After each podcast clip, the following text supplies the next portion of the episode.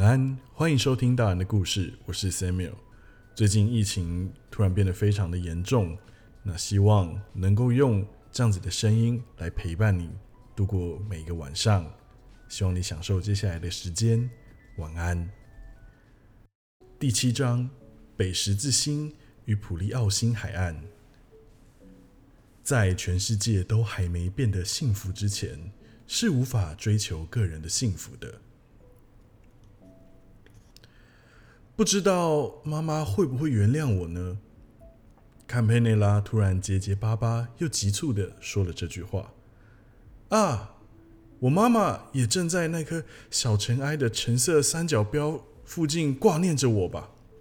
乔凡尼边想着边发愣似的沉默不语。如果能让妈妈获得真正的幸福，我愿意为她做任何事情，但……究竟什么样的幸福才是妈妈最想要的呢？坎佩内拉似乎正在努力的忍住不哭出来。你母亲不是还好好的吗？乔凡尼吃惊地大声问。我不晓得，但是不论是谁，只要做了好事，就会是最幸福的吧。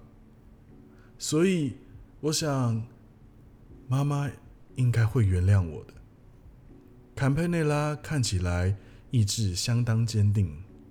此时，车厢变得明亮起来，仿佛聚集了钻石和草原上的露珠般壮丽而闪耀着光芒的银河上。晶莹的水流正无声无息地流过河床，在河流中央有座散发出蓝白色朦胧光晕的岛屿。岛屿中央的平原上，竖着一个闪耀夺目的白色十字架。即使说是用冻结的北极云朵所铸成的，也不为过。十字架上披着一圈清丽圆弧金色光晕，静穆永恒的矗立于那里。哈利路亚，哈利路亚。声音分别从车厢的前方与后方响起。回头一看，只见车厢内的旅客们都肃然起敬地卸下大衣的衣褶，有的将黑色圣经抱在胸前，有的戴上水晶念珠，每个人都恭敬地合掌，朝着十字架的方向祈祷着。他们两人也不由自主地起身，坎佩内拉的脸颊。宛如熟透的苹果一样，美丽地闪耀着光芒。没多久，那座岛屿以及十字架都渐渐消失在后方。对岸散发着蓝白色的光晕，有时觉得这应该就是芒草正随风飘扬吧。瞬间，一道银白色的烟雾升起，看起来简直就像会呼吸一般。许多的龙胆花在草原里若隐若现，让人误以为是一团团温和的灵火。有那么一瞬间，天河与火车之间全被芒草丛给遮住，隐约可以看到那座天鹅岛在火车后方若隐若现，但随即成了一个小点，如画般消失在远处。芒草再度沙沙地作响。已经完全看不到岛屿了。不知道什么时候，乔凡尼的后方坐了一位身材高挑、头披黑金的天主教修女，一双碧绿的眼眸垂视着下方，极为虔诚地聆听对岸是否有再传来什么声音。旅客们静静地回到了自己的座位，两人的心中都充满一股未曾有过而与悲伤相似的心情。于是，一副若无其事的样子，换了不同的话题，轻声交谈。马上就要到天鹅站了吧？是啊，会在十一点准时抵达。很快的，绿色的信号灯与白茫茫的灯柱从窗外闪逝而过，道岔前方，如同硫磺火苗般浑浊朦胧的灯光闪过窗户之后，火车。逐渐的减速，不久，月台上一排排美丽而整齐的灯映入眼帘。当它们在眼前变得越来越大，整个排列开来时，两人搭乘的火车刚好到达天鹅站那只巨大的时钟前方，停了下来。凉爽的秋季里，时钟上有两只用钢铁锻铸而成的蓝色指针，正指着。十一点，所有人都下了车，车厢内顿时变得空荡荡的。时钟下方写着“停车二十分钟”，我们也下去看看吧。乔凡尼提议：“走吧。”两人一同跳出车门，奔向检票口，那里亮着一盏紫色的灯，不见一丝人影。他们四处张望，没看到站长。或是戴着红帽的搬运工人人影。他们走到车站前方，来到一处被宛如水晶雕刻而成的银杏树所包围的小小广场。那里有条宽敞的大道，笔直的通往银河的蓝光之中。刚刚下车的人们不晓得都到哪去了，完全不见踪影。当两人并肩走在那条白色的大道上时，他们的影子像四周被窗户围绕的房间中的两根柱子，车轮般的以辐射状向四面八方延伸着出。不久后，他们来到了从火车上也看得到的美丽河岸。坎佩内拉抓起了一把美丽的沙子后，摊开手掌，一边用手指搅动，一边仿佛梦一般的说着。这些沙都是水晶，每颗里面都有一把小火在燃烧着。对啊，不知在哪里学过。乔凡尼边思考边含糊的回答：“河岸的小石子全都晶莹剔透，有的像水晶和黄宝石一样，有的充满皱褶，有的像是从刀锋闪耀出。”如雾气般苍白的蓝宝石一般，乔凡尼跑到岸边，将手浸入了水里。奇特的是，那银河的水比氢气还来得更加透明。两人手腕进水的地方，浮现出淡淡的水银色，而扑打着手腕的波浪，扬起一阵美丽的亮光，隐隐约约，仿佛正在燃烧一般。顺着河岸往上游望去，在长满芒草的山崖下方，有块白色岩石，像座运动场般沿着河岸展开。那里有五六个小小的人影，像是在挖掘或田里什么东西似的。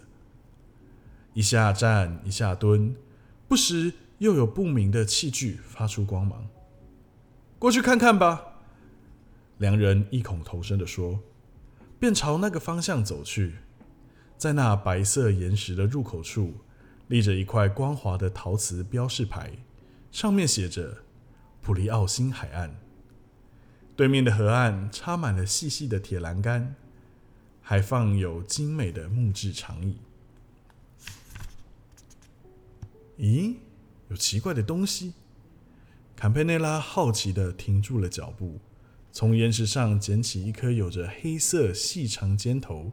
像是核桃果实的东西，这是核桃哦！你看，有这么多哎，而且不是被河水冲来的，是本来就在岩石里面。这些核桃好大哦，比一般的还要大上一倍吧。这颗还完好无缺呢。我们赶快到那里去吧，他们一定在挖些什么东西。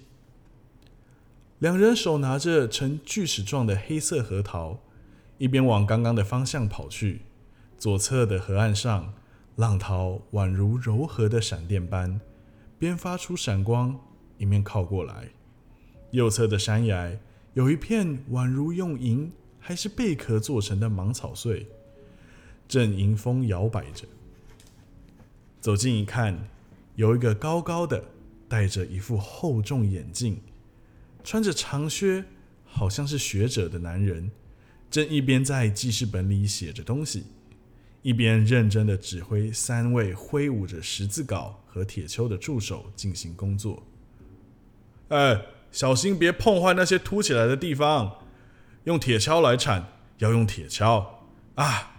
要从旁边一点的地方开始挖，不行不行，怎么可以这么粗鲁呢？仔细一看，在那雪白松软的岩石中，横倒了一架残缺的巨兽白骨。一行人已经挖出了一半以上，旁边还有十几块整齐切割成四方形、留有两只蹄印的岩石，被标上编号，摆在地上。嗯，你们是来参观的吧？那位像学者的人推了一下眼镜，朝这边说的。有很多核桃，对吧？那些啊，大约是一百二十万年前的核桃，还算很新的呢。这里在一百二十万年前，也就是地质年代的新第三纪时期，是一片海哦。所以啊，这底下会发现许多贝壳。现在河水流进的地方，到处都是被盐水涨潮退潮侵蚀过的痕迹。至于这头巨兽嘛，它叫做猿牛。喂，哎，那边不能用十字镐敲啊，给我小心的用凿子凿啊。猿牛它算是近代牛的祖先，以前这里还有很多种动物呢。要把它做成标本吗？不，我们是用来做考证的。就我们的观察来看，这一带的地层厚实又坚固，也许许多证据表示这里的确是一百二十万年前左右形成的。但在其他人的眼里，能看出这些地层的价值吗？还是说无疑的只是一片风、水和空旷的天际呢？懂了吗？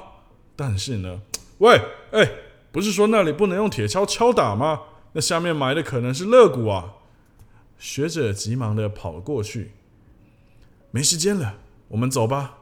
坎佩内拉看着地图和手表说：“啊啊，那我们就先告辞了。”乔凡尼礼貌的向学者行了个礼。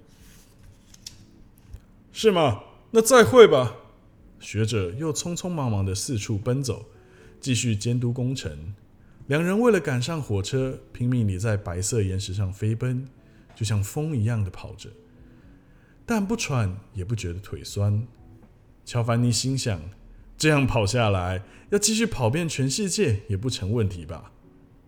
两人跑过了刚才经过的河岸，检票口的电灯逐渐变大了起来。不一会儿，他们已经坐在车厢的座位上，从窗户眺望刚刚跑过来的地方。最后，我一样要朗诵宫泽贤治的《不畏风雨》给大家听，希望你能在这篇短诗中找到心灵的平静与安稳。不输给雨，不输给风，不输给寒雪以及夏天的炎热，有着健康的身体，不带有多余的欲望，也绝不生气，总是安静的笑着。每天吃四盒糙米、味增以及一点点蔬菜。对于任何事情都不加入争论，多听多看，好好的去了解，然后谨记在心。住在原野中松林荫底下的小茅草屋。